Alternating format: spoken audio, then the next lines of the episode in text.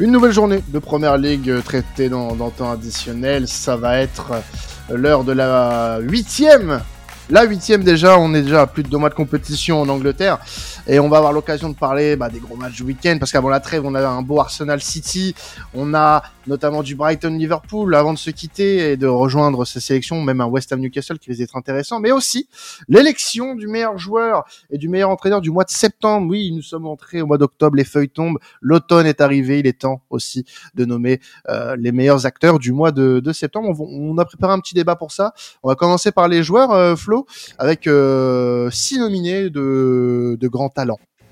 Exactement, ouais. Donc du coup, j'ai innové. Euh, première fois qu'on va essayer de faire cette élection-là. Ça, ça se passe très bien. Bah écoute, on gardera. Si c'est un flop, et eh bah c'est pas grave, on aurait essayé. à titre euh, indicatif, voilà, ce sont les, les, les nominés de TA, hein, pas les nominés euh, PL. Exactement. Bah je vais donner les nominés PL parce que je trouve ça intéressant et je suis pas du tout d'accord avec. Mais donc, vous pourrez aussi, si vous, euh, chers chroniqueurs, vous trouvez que mes nominés ne sont pas au top, vous pouvez aussi trouver, choisir un joueur. Je vous donnerai aussi les nominés de l'APL. Et puis, euh, ah, ce sera à vous.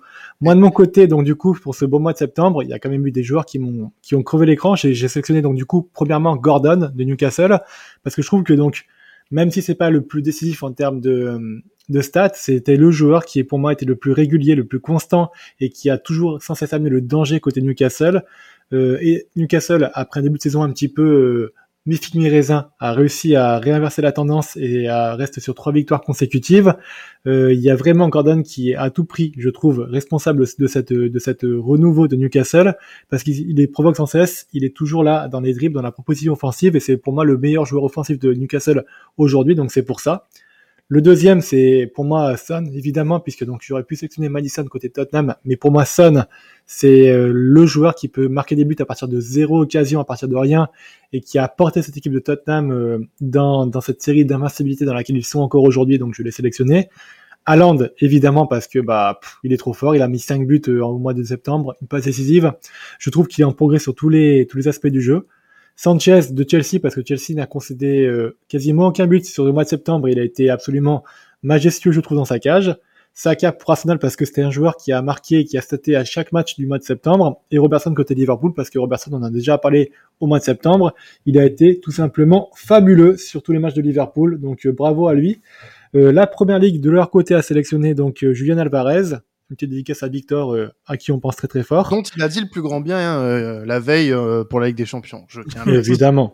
Il y a aussi Jared Bowen, Pedro Neto, Mohamed Salah, Son Heung-min, de Trippier et Watkins. Alors moi, je suis pas vraiment d'accord avec ce que la PL a sélectionné parce que je trouve qu'il se base beaucoup sur les deux derniers matchs et pas sur l'intégralité du mois de septembre. Euh, à vous de voir. Moi de mon côté, je vous le dis, je sélectionne euh, Sanchez parce que j'ai envie de lui rendre hommage. C'était un très bon début de, mois septembre par rapport à lui. Chelsea a une solidité défensive qui repose en majorité sur lui et j'ai envie de rendre hommage à ça. Donc pour moi, ça sera Sanchez. À vous. Pour moi, ce sera Wilmingson, monsieur. Je trouve que dans les grands matchs, il a été très très présent. Euh, le, coréen est vraiment, euh, ça serait pas démérité euh, qu'on lui donne euh, ce, ce théadore du mois de septembre, mais mais vraiment son, mois de septembre, il est assez il est assez fou, ne serait-ce que même pas pour parler stats, pour parler de son importance face à Liverpool, de son importance face à Arsenal, où il a été plus que précieux vraiment dans ces matchs-là, euh, qui ne font pas tout le mois de septembre, hein, mais euh, vraiment un grand bravo à Minson. C'est vrai que Sanchez mériterait, mais euh, Son, pour le coup, pour moi, est mon numéro un ce mois-ci. Ouais, bah, je vais aller dans, dans ta continuité, Quentin. Moi aussi, Son, évidemment énormissime euh, début de saison. C'est pas pour rien que Tottenham est deuxième, alors que personne ne les aurait vus euh, à ce niveau-là de la saison il y a, quelques, semaines. Et Son, euh, pour faire court, voilà, il cumule plusieurs qualités qui sont vraiment incroyables hein, pour un, footballeur de, de, première ligue. La vitesse, l'agilité, la précision, il est chirurgical, il est polyvalent, il a l'intelligence de jeu. Bref, pour moi, il peut faire une grande saison. Il peut, euh, j'espère qu'il pourra continuer comme ça parce que c'est mérité. Et il est enfin plus dans l'ombre de Kane. Et ça, c'est cool parce qu'on avait tendance à dire que c'était Kane qui sublimait Son. Et en fait, non, Son s'est sublimé tout seul. C'est beau. Moi, je vais rester dans, je vais rester dans la continuité de, de Quentin et Alan. Ah. bien, les gars, on, va mettre la, on va mettre la passe de 3 pour Hugminson. Euh, qui, franchement, euh, comme l'a dit euh, Alan, euh, fait grandement oublier Kane. Et euh, moi, pour moi, a contribué notamment à, et on va sûrement en parler juste après, au, euh, au fait que euh, voilà, Ange, Poste Ange Postecoglou gère bien son Ouais, c'est bon. Ok, non, mais on va arrêter les, les erreurs du coup. Moi, je résiste ça. On oublie un jour d'une Tottenham. C'est fini, on arrête ça. On va- Aïe, aïe, aïe, aïe, aïe, Alors, moi, j'ai pas encore donné les miens. Mais il va voter Son. Mais ça fait un peu mec, ça fait un peu mec qui a pas d'inspi, mais je vous jure que dès le début, je voulais voter Son aussi. En fait, ça va être juste une, une rubrique pour encenser Son, en fait. Ouais. Eh bah super. Non, je suis dégoûté. En fait, juste en, deux phrases, en deux phrases, pourquoi je vote Son Parce que j'avais aucune attente sur Tottenham, encore plus quand ils ont perdu Kane. Que Son, on entendait un petit peu moins parler de lui peut-être la saison dernière par rapport aux saisons précédentes, et que là, voilà, il est, il est juste incroyable depuis ce début de saison. Euh, et donc, euh, il n'est pas étranger, il a un peu le visage de cette équipe de Tottenham qui respire depuis ce début de saison. Donc, pour moi, je voulais lui rendre hommage aussi, mais je ne savais pas que tous mes amis allaient voter également pour lui. Donc euh, voilà, écoute, c'est un, Non, mais c'est l'unanimité Son. Non, mais il y en a qui seront, il y en a qui seront payés et un, un qui le sera pas, du coup, vu que c'est cela pas m'avoir suivi. Euh, alors, sans expliquer pourquoi tu les, les as mis dans cette liste, on va, je vais énumérer la liste des entraîneurs et euh, on va choisir chacun pour qu'on puisse passer ensuite au, au sujet suivant. Euh, pour les entraîneurs, donc les nominés sont Unai Emery d'Aston Villa, Ange Postecoglou de Tottenham, Mikel Arteta d'Arsenal, Eddie Howe de Newcastle et Jurgen Klopp de Liverpool. Messieurs, quels sont vos choix? On va commencer avec Florent. Emery. Emery, euh, en, en deux mots, pourquoi? Parce que la collectif de Aston Villa était, était vraiment impressionnant et je trouve que il fait vraiment du beau boulot. Il faut le récompenser par rapport à ça. Moi, mon cœur balance entre entre Pochettino et, et Emery. Euh, quand on prend les résultats de septembre, il y a malgré tout une petite défaite, pas anodine contre Liverpool, qui euh, pour moi gâche un peu le tableau. Après, tu as des victoires contre Palace, contre Chelsea, euh, contre Brighton. euh, le, le, le 6-1 contre Brighton, c'est pour avoir vu le match, c'était vraiment une démonstration face à deux. Euh, donc vraiment incroyable. Mais après, c'est vrai que les matchs, alors Arsenal a fait, enfin Tottenham a fait nul contre Arsenal et euh, a gagné contre Liverpool. Pour moi, il y a eu. L'arbitrage. Oh, arrête un peu, s'il te plaît. arrête, arrête. Tu, tu vaux mieux que ça, franchement. Tu vaux mieux que ça, Florent. Non, non, vraiment, je, ah, c'est vraiment pour ça. Pour moi, il y a eu plus de grosses échéances pour Tottenham et des résultats Mhm. plus positifs sur le, la, la, la durée qui me font que que Pochettino pour moi est le- l'entraîneur du mois. Non, ça se comprend. Euh, si vous voulez choisir, les gars, rapidement votre entraîneur du mois, et puis, euh, puis euh, passe à autre chose. Moi, comme je l'ai dit tout à l'heure, c'est euh, c'est Pochettino, parce qu'il a, qu'il a vraiment fait un très très bon travail. Il a vraiment relevé le relevé l'équipe de Tottenham, notamment depuis le départ euh, d'Antonio Conte. Moi, je, je suis un peu ce que disait Quentin, euh, un peu entre Posteco- Postecoglou et, euh, et Emery. Mais euh, alors attention, mention quand même aussi à Arteta parce que j'ai pas envie de banaliser le fait que comme ce soit dans la continuité de la saison dernière, on, on mette ça en- entre parenthèses. Je trouve que le travail quand même est, reste euh, bon de sa part. Mais euh, je préfère quand même aussi Postecoglou par rapport à- aux attentes, comme j'ai dit pour Son, les attentes que je, je n'avais pas pour Tottenham, mais c'est au-dessus de ça. Donc euh, voilà, je, je mets Postecoglou. Et Monsieur Eh ben, c'est à qui choisit?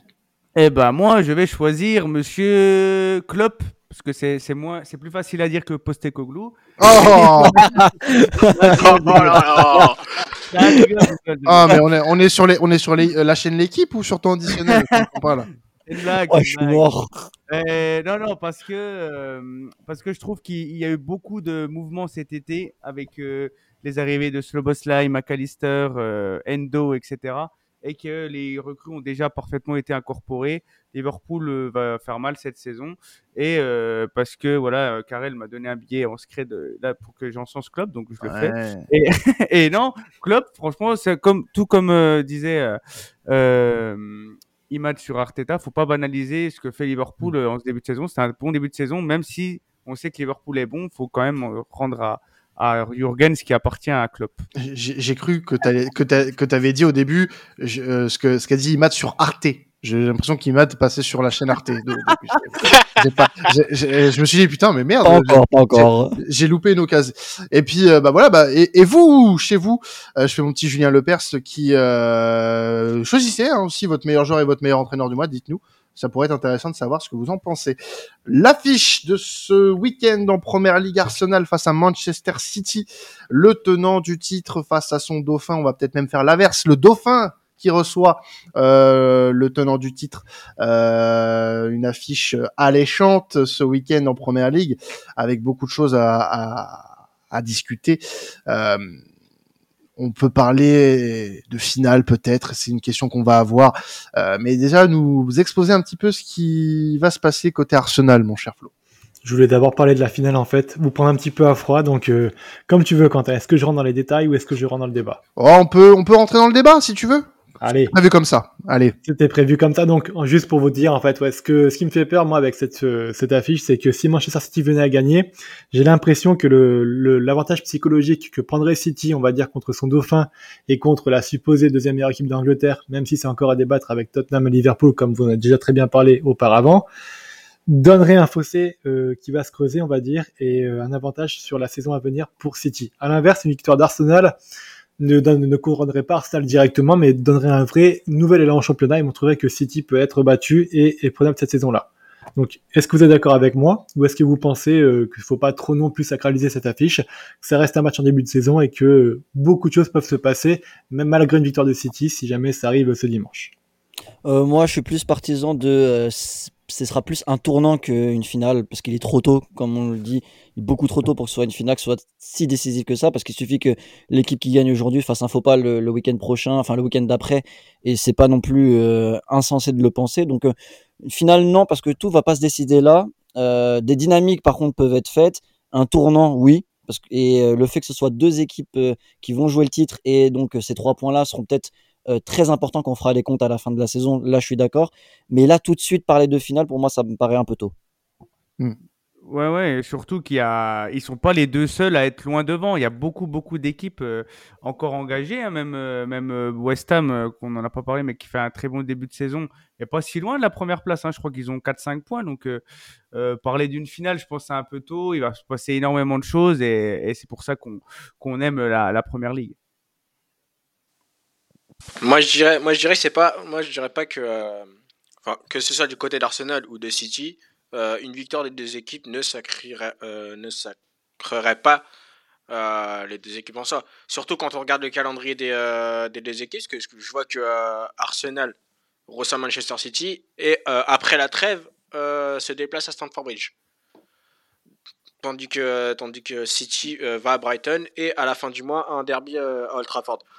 Donc moi, pour moi, non, il est trop tôt pour, euh, pour parler de sacre, notamment euh, du côté de Manchester City, et on l'a vu euh, la semaine dernière.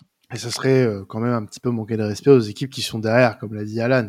Un Tottenham qui fait un début de saison fantastique, un West Ham qui est aux aguets, un, Villa qui, après des ratés en, en, début de saison, revient un petit peu, Liverpool qui est plutôt constant.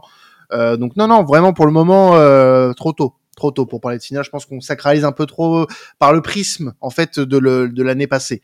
Euh, mais vraiment après, ça reste une affiche euh, topissime hein, qui va être, qui va opposer deux équipes qui vont jouer le titre.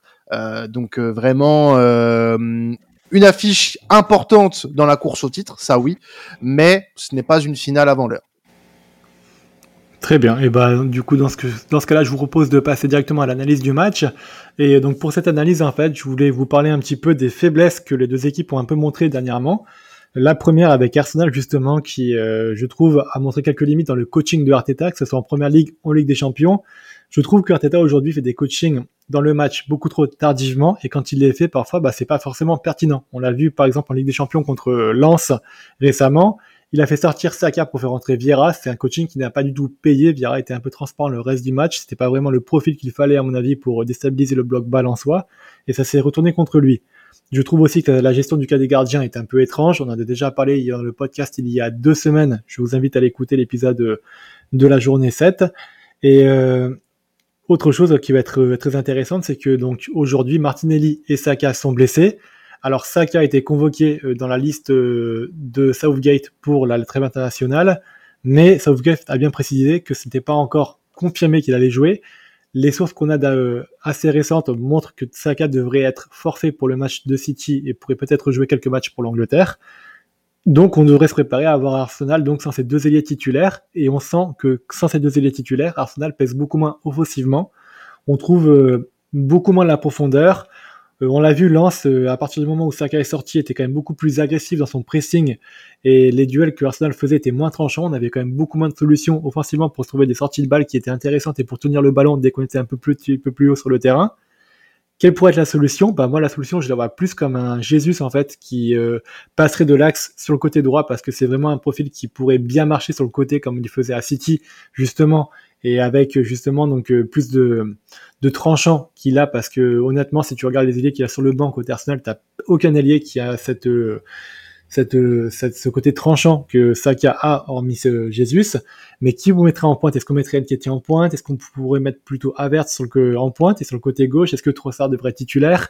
Il y a Smith qui pourrait avoir son mot à dire. Donc il y a quand même beaucoup d'incertitudes sur cette ligne d'attaque qui va être titularisée côté Arsenal. Et euh, la perte de Saka est quand même d'autant plus euh, dommageable, excusez-moi, parce que c'est le premier joueur en Europe cette saison à atteindre les 5 buts et les 5 passes décisives. Donc ça montre à quel point Saka pèse beaucoup sur le jeu offensif d'Arsenal et à quel point Arsenal aura beaucoup plus de difficultés à marquer des buts euh, sans lui euh, dimanche contre Manchester City. Côté City, bah, malheureusement, on a senti quand même un peu les limites d'un groupe qui est très limité. Je rappelle que City cette saison a 20 joueurs professionnels et contre Wolverhampton, ils ont eu Kevin De Bruyne qui était blessé, Silva, euh, Bernardo Silva qui était blessé, John Stones qui était blessé, Rodri qui était suspendu, et on a vu forcément ben, un City qui a un peu bégayé son jeu, qui s'est fait surprendre contre Wolverhampton et qui a perdu ce match. Alors, bonne nouvelle contre Arsenal, Bernardo Silva devrait revenir, il a déjà joué en Ligue des Champions, et John Stones devrait aussi revenir, il a quand même recommencé à participer aux entraînements, donc on a un City qui devrait être privé seulement, entre guillemets, de Rodri et de Kevin De Bruyne, mais attention, parce que je trouve que Rodri, euh, c'est vraiment un élément essentiel pour City, euh, pour les stats en fait, donc Manchester City a perdu 5 de ses 15 derniers matchs sans Rodri, alors qu'avec Rodri, euh, City a perdu seulement 5 de ses 67 derniers matchs. Ça montre à quel point euh, Rodri est important dans le système de Manchester City et à quel point Guardiola aujourd'hui a des difficultés à le remplacer. Calvin Phillips n'est pas suffisant pour remplacer euh, ce joueur-là. Alors, est-ce que les retours de Steve Stone seront suffisants? Moi, là, le débat que j'ai envie de vous poser, et en plus de, de, ça, je vous demanderai votre pronostic. Quelle absence va peser le plus entre Saka et entre Rodri? Euh, moi de mon côté, je pense que Arsenal souffrira plus d'une blessure de Saka en plus de Martinelli que Manchester City souffrira de Rodri et que dans tous les cas, on se devrait s'orienter plus vers un match nul dimanche au vu de, l'handicap de ces deux équipes. Difficile en vrai hein, de se faire un, point, euh, de savoir en fait dans quel côté la balance va pencher euh, sur les absences pour moi, Rodri, euh, en effet, c'est une pièce importante du puzzle Guardiola et, et vraiment, euh, on, on, le voit sur ce début de saison que Rodri, il est d'une importance capitale. Euh, maintenant, on, on, a vu sur le match, notamment en Ligue des Champions face à Leipzig, que même les, les joueurs qui entrent côté Citizen sont tout aussi importants. Mais c'est vrai qu'il y en a aucun du niveau de Rodri et Rodri, euh, tu l'as dit, euh, bon bah Calvin Phillips, euh, pas forcément encore taillé pour jouer ce genre de match. Euh, tu une solution avec Kovacic, mais en 6, j'y crois pas du tout. Euh, est-ce que tu fais monter un, un, un John Stones euh, un peu plus haut ou un autre défenseur central pour euh, euh, solidifier un petit peu ton milieu de terrain?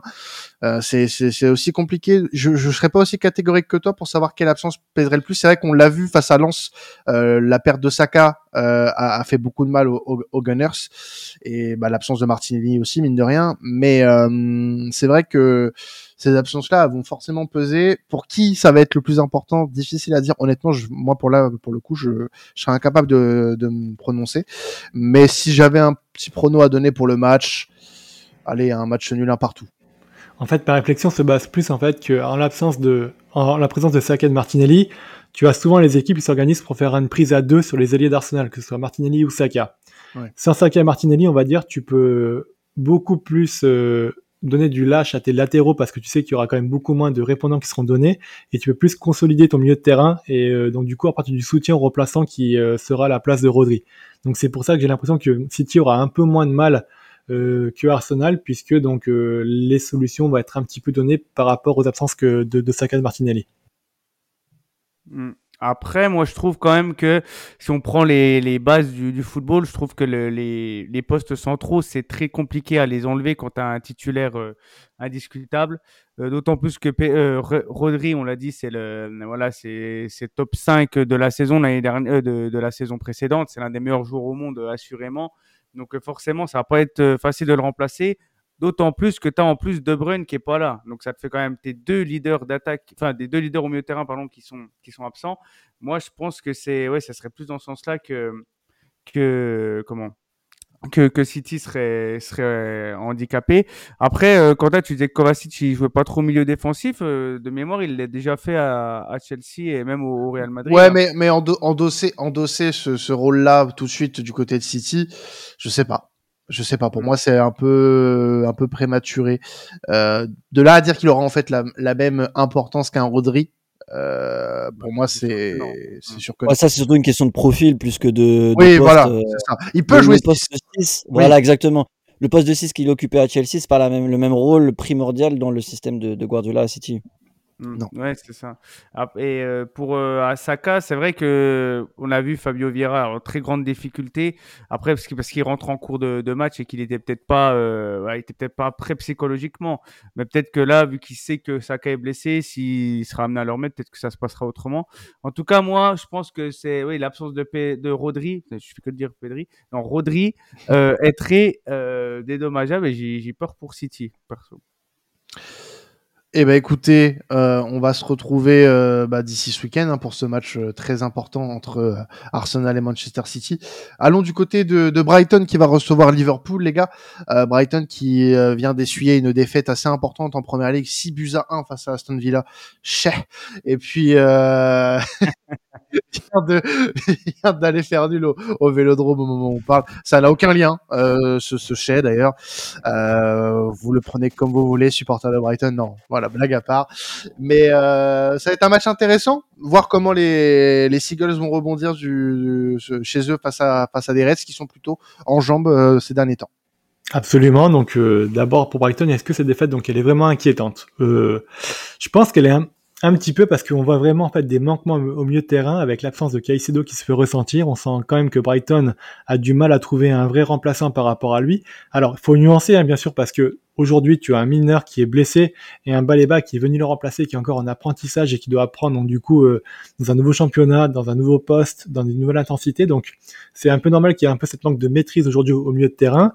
On a vu contre Villa donc euh, que De Zerbi a titularisé donc le jeune de l'académie euh, Jack Inchelwood mais on a senti ce manque d'expérience. On sent quand même qu'il y a de belles promesses, mais que c'est vraiment pas franchement une solution pour le court terme euh, pour remplacer Caicedo. Donc, je pense que la solution viendra de Miner et de Baleba, mais qu'il faut laisser du temps et que cette équipe de Brighton en fait euh, va encore souffrir un petit moment, à mon avis, pendant à mon avis encore six mois de, du départ de Caicedo, le temps que les choses se fassent un peu naturellement. Je trouve aussi en fait que le turnover de de Brighton n'aide pas vraiment non plus. De Zerbi est vraiment un gros update du turnover. Il a changé à chaque match euh, quasiment d'équipe euh, à chaque fois. Son cadre défensif et son gardien changent quasiment à chaque match. Ça crée quand même de vrais problèmes de stabilité. On l'a vu euh, contre Villa, justement, on l'a vu aussi contre Marseille. Il y a beaucoup d'erreurs qui sont évitables du fait de ce manque d'automatisme qu'il y a entre les défenseurs et ça n'aide pas vraiment. Et euh, cet enchaînement de matchs tous les trois jours, je pense que ça ne convient pas forcément à De Zerbi aujourd'hui. C'est vraiment un pli à prendre et ce pli n'est pas encore pris, donc forcément ça donne de l'occasion de prendre des défaites comme ils l'ont pris contre Villa. Et euh, je trouve aussi que le système de deux herbiers, on en a déjà parlé, et je vous laisserai écouter les podcasts précédents par rapport à ça, il est vraiment trop friable en transition défensive, et donc c'est très facile, on va dire, de, de profiter de l'exposition des latéraux, surtout quand tu as un milieu de terrain qui est un petit peu en dilettante, pour euh, prendre le dessus dessus. Par contre, pour nuancer, je trouve que Brighton a, certes concédé beaucoup de buts, mais quand on regarde les buts qu'ils ont concédés, il y a quand même beaucoup de buts qui viennent d'ailleurs, qui venaient d'un Watkins qui marchait sur l'eau, et je pense pas non plus qu'il y aura à chaque match euh, un score aussi fleuve. Brighton est plus faible que la saison passée aujourd'hui, certes, mais Brighton est en progrès et Brighton devrait retrouver un niveau convenable dans les prochains mois, pas encore aujourd'hui.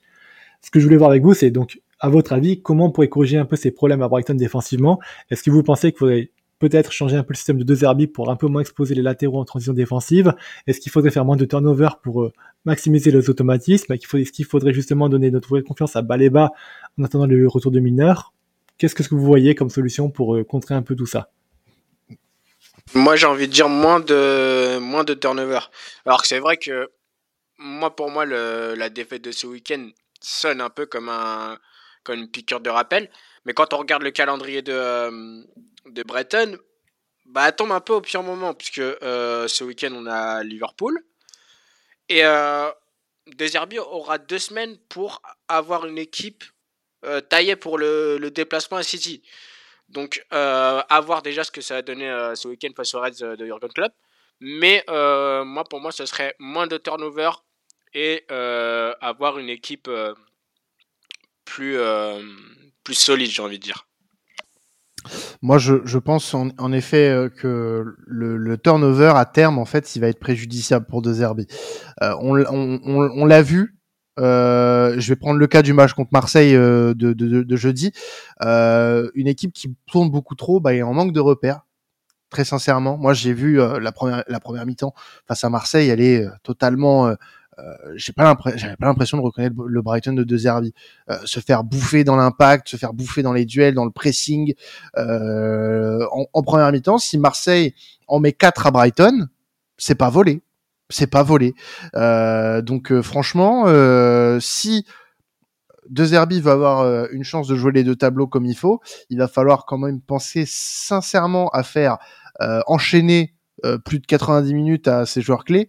Euh, je pense qu'avec un Ferguson, avec un avec un Gilmour, euh, le match n'est pas le même jeudi soir en, en, Europa, et mais ça, ça, change rien à ce qui s'est passé ce week-end contre contre Villa hein, malgré tout.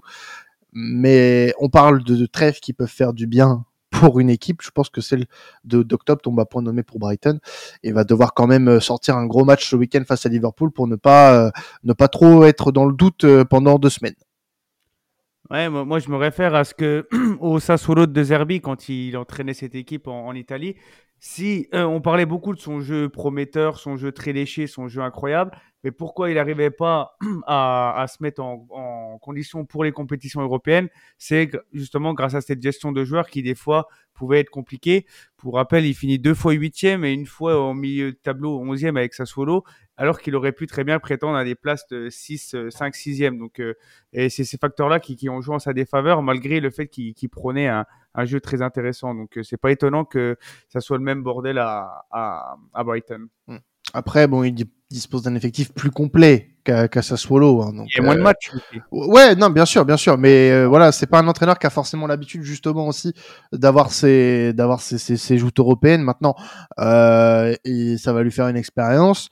Euh, espérons pour lui qu'il qu prenne la leçon de ce qui s'est passé sur les deux premiers mois de compétition et qui euh, donne un peu plus de continuité dans ses choix et dans, dans, dans, dans le temps de jeu, euh, dans la gestion du temps de jeu de ses joueurs clés. Surtout ça pour moi qui, qui, est, euh, qui est important. Et euh, le match contre Liverpool, on verra. On verra, mais je suis pas non plus super optimiste pour, pour Brighton ce week-end. Et on va pas vraiment parler de Liverpool dans la suite, même si on va quand même évoquer ce qui s'est passé pour Liverpool il y a quelques jours, euh, puisqu'il y a eu une légère polémique le week-end dernier. Encore, j'ai envie de dire, une légère, toute petite carrelle serait là, j'aurais dit léger, il aurait bondi de sa chaise. Euh, si je vous dis la PGMOL, messieurs, vous, vous savez forcément de quoi on parle puisque on en parle, on va dire une fois par mois dans temps additionnel de cette fameuse euh, entité. Euh, Qu'est-ce qui s'est passé, Flo, pour ceux qui ne sont pas là, enfin qui ne sont suivent pas forcément l'APL et qui euh, n'ont pas suivi ce qui s'est passé le week-end dernier pour les Reds? Donc ce qui s'est passé, c'est que lors du match Liverpool-Tottenham, il y avait 0-0 et Luis Diaz a marqué un but qui a ouvert le score, on va dire, contre Tottenham. Suite à ça, le but été immédiatement refusé euh, pour hors-jeu puisque l'arbitre assistant avait levé son drapeau il y a eu forcément un check VAR, VAR excusez-moi, et le check VAR, donc l'arbitre a demandé si le but devait être accepté ou refusé. La VAR a juste dit check complete, ce qui veut dire donc on a regardé et c'est bon. Ils n'ont pas précisé si le but devait être accepté ou refusé, donc l'arbitre central a juste compris que le hors-jeu était validé, qu'il ne fallait pas accorder le but. C'est juste après, donc du coup, dans les cinq minutes qui ont suivi, qu'il y a eu une confusion entre le, parce que les audios euh, ont fuité, il y a eu une confusion entre le, le stand VR et l'arbitre central. Le stand VR a bien dit à l'arbitre attention, attention, euh, le but devait être validé, et l'arbitre s'est juste contenté de dire je peux rien faire, on continue comme ça. Donc ça veut dire en gros que un but qui devait être validé n'a pas été validé, et puis en plus l'erreur qui a été avérée dans les 30 prochaines secondes, dans les 30 secondes qui ont suivi le match, euh, n'ont pas été euh, n'ont pas été n'a pas revenu dessus et puis n'a pas voulu accorder ce but. Cette erreur-là, elle a pris une ampleur médiatique importante en Angleterre. Je pense que c'est la première fois en Angleterre qu'on a une telle ampleur médiatique avec euh, cette erreur qui est reprise dans toutes les grandes chaînes et qui fait le tour de l'actualité en Angleterre. Alors, je dis pas que c'est la première. Hein. Euh, la PGMOL depuis deux ans et depuis l'arrivée de, de, ce cher Howard Webb à la tête de la PGMOL, s'est excusé 14 fois sur des matchs en deux ans. C'est énorme. Si je vous laisse, je vous laisse faire le calcul, c'est absolument du jamais vu. Donc, elle a fait 14 erreurs manifestes sur des matchs très importants. Je rappelle que Arsenal a perdu 4 points la saison dernière sur des erreurs d'arbitrage et euh, dans la course au titre et Everton et West Ham ont perdu 3 points dans la course au maintien. Donc, c'est quand même assez hallucinant. Pour le moment, les arbitres ont été suspendus de Première Ligue. On parle de ne plus les allouer au match de Liverpool, ce qui serait une décision absolument invraisemblable, parce que le message qui serait envoyé, ça serait de juste de dire, bah ok, contre Liverpool, vous pouvez plus faire d'erreurs, mais contre les autres équipes, vous pouvez le faire vu votre compétence. La PGOL a quand même une certaine opacité sur les sanctions qui vont être données, sur le rentraînement des arbitres qui vont être. On sent vraiment qu'il y a une vraie protection des arbitres, mais pas une vraie remise en question du niveau. Euh, Klopp a déclaré, bien sûr, déclaré son désarroi. Il a évoqué certaines pistes, mais qui n'aboutiront pas. Il préférait, par exemple, je rejouer le match. Ça n'arrivera jamais, évidemment. Euh, il est dépourvu. Nous aussi, on est dépourvu parce que le championnat d'Angleterre ne mérite pas ces erreurs-là. Et moi, je voulais voir avec vous, du coup, à votre avis, quelles sanctions devraient être prises et quelles décisions devraient être prises pour corriger ces problèmes d'arbitrage qui nous minent. On est quand même sur le championnat de l'un des plus attractifs d'Europe avec le plus d'argent et pourtant des arbitres qui ont le niveau de district avec des erreurs absolument dégueulasse et qui plombe vraiment l'équité sportive. Aujourd'hui, je pense que ce week-end, ça va être intéressant à suivre, mais je pense que tous les joueurs vont jouer pas là-dessus et vont se systémer lésés à chaque fois qu'une décision arbitrale contre eux vont être prise. C'est absolument dégueulasse. Moi, ce que je préconise, c'est plus de transparence, plus de responsabilité. Si un arbitre fait une erreur, bah, il est arrête, il est mis à pied, il ne être plus de la première ligue de la saison, surtout pour une erreur telle quelle. Mais est-ce que ça va être mis en place? Je suis pas sûr. De votre côté, euh, est-ce que vous pensez que je suis trop sévère? Est-ce que vous voyez d'autres solutions? Euh, C'est c'est quand même assez compliqué parce que c'est vraiment un cas unique en Europe aujourd'hui. Même si je ne dis pas qu'il y a quand même beaucoup d'erreurs d'arbitrage aussi en Liga et en Serie A par exemple, un peu moins en Bundesliga. Mais je trouve qu'en Première Ligue, c'est vraiment un, sujet qui avive les tensions et qui euh, fait place à beaucoup de discussions sans vraiment qu'il y ait d'actions qui soient prises par les instances. Alors, petite question, parce que ça, je suis pas forcément au courant euh, de la gestion des arbitres en, en, en PL, mais euh, comment euh, euh, se, se, se, se, gère ça? Est-ce que hum, tu as des arbitres qui descendent en Championship et inversement des arbitres qui officient en championship qui montent en PL parce que ouais, c'est comme en France. En comme en France ok.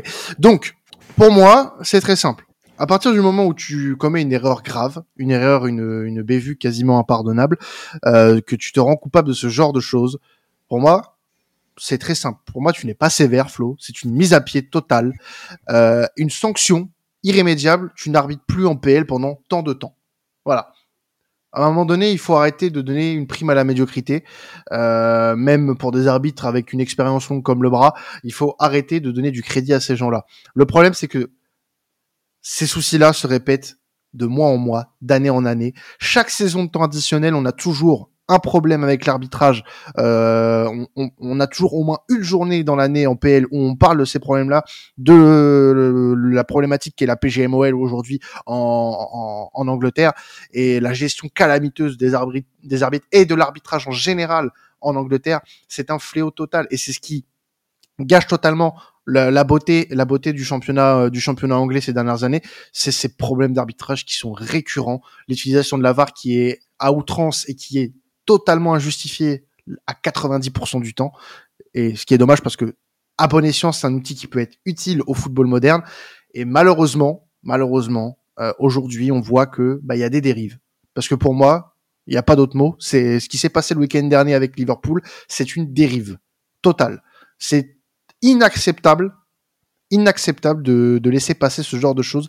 Si des sanctions à la hauteur du vol, parce que c'est un vol, euh, ce qu'a subi Liverpool le week-end dernier, ne sont pas prises dans les, semaines qui viennent, je n'ai plus, je n'aurai plus foi en, l'arbitrage anglais.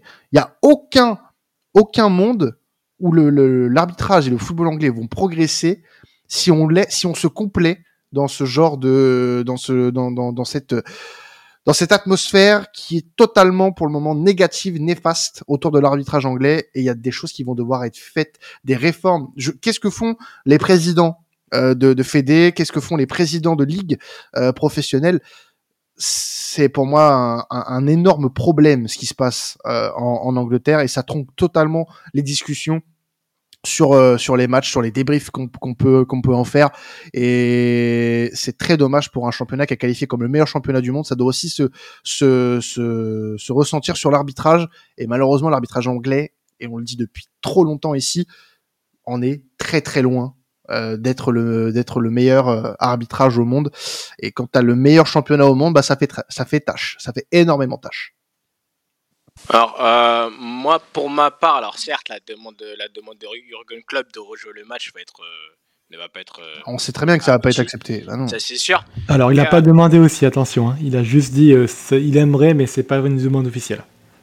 Ah ouais, ok, je vois. Mais euh, après, c'est vrai que c'est cool de voir, euh, de voir la première ligue, d'une manière générale, euh, publier des vidéos sur les réseaux pour les VAR entre guillemets. On l'avait vu d'ailleurs lors du match Arsenal-Manchester, avec l'éventuelle faute de Kai Havertz qui finalement avait été refusée par, par Anthony Taylor. Mais voilà, moi je rejoins totalement ce que dit, euh, ce que dit Quentin, que tu sois Anthony, Anthony Taylor, Martin Atkinson ou euh, Clattenburg euh, sur un autre temps. tu fais une erreur grossière comme celle de, comme celle de ce week-end, fini pour toi.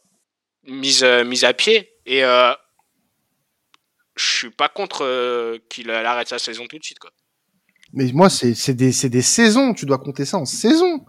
C'est, moi pour moi, tu, en fait, tu, les suspends euh, quelques semaines, quelques mois.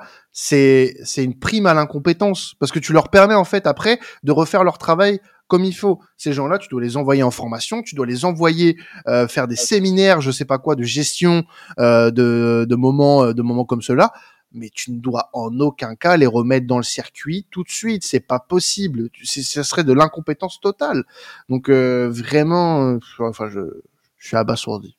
Mais, et je te rejoins totalement sur, sur ton coup de gueule par rapport, euh, par rapport à l'arbitrage, notamment en première ligue. Et ça ne fait que relancer le débat autour, de, autour du VAR. Quoi.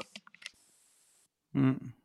Euh, bah écoutez, on a on a pas mal débordé. Hein, je vous cache pas sur le, le podcast PL ce, cette semaine encore. Hein, vous allez me dire.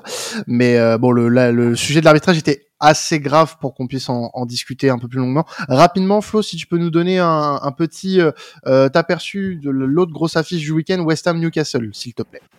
Alors très rapidement, donc côté Newcastle, je pense que le plus important euh, sera donc de continuer à cette forme offensive qu'ils ont. Donc on a parlé de Gordon en début de podcast, je vous invite à le dire. Je trouvais aussi important de souligner pour Newcastle la bonne formule que O a trouvée au milieu de terrain avec Longstaff, Guimaraes et Anderson. C'est cohérent, c'est complémentaire, ça joue très très bien. Il y a quand même une, un petit bémol, c'est Tonali du coup qui est assez décevant en ce début de saison. Désolé Alan, mais c'est la vérité. Et il faudra vraiment qu'il euh, creuse pour euh, trouver et se réinventer un peu au niveau de, de ce milieu de terrain-là. Je trouve qu'aujourd'hui c'est juste une bonne doublure à Guimarães, mais il peut faire beaucoup mieux s'il si, euh, se réinvente. Et côté West Ham, donc ce qu'il faudra régler pour Newcastle, ce sera vraiment des problèmes défensifs. On l'a vu contre Liverpool, West Ham a été plombé par des erreurs défensives individuelles comme celle d'Aguerd. Désolé Imad, je suis égal avec tous les chroniqueurs euh, là-dessus.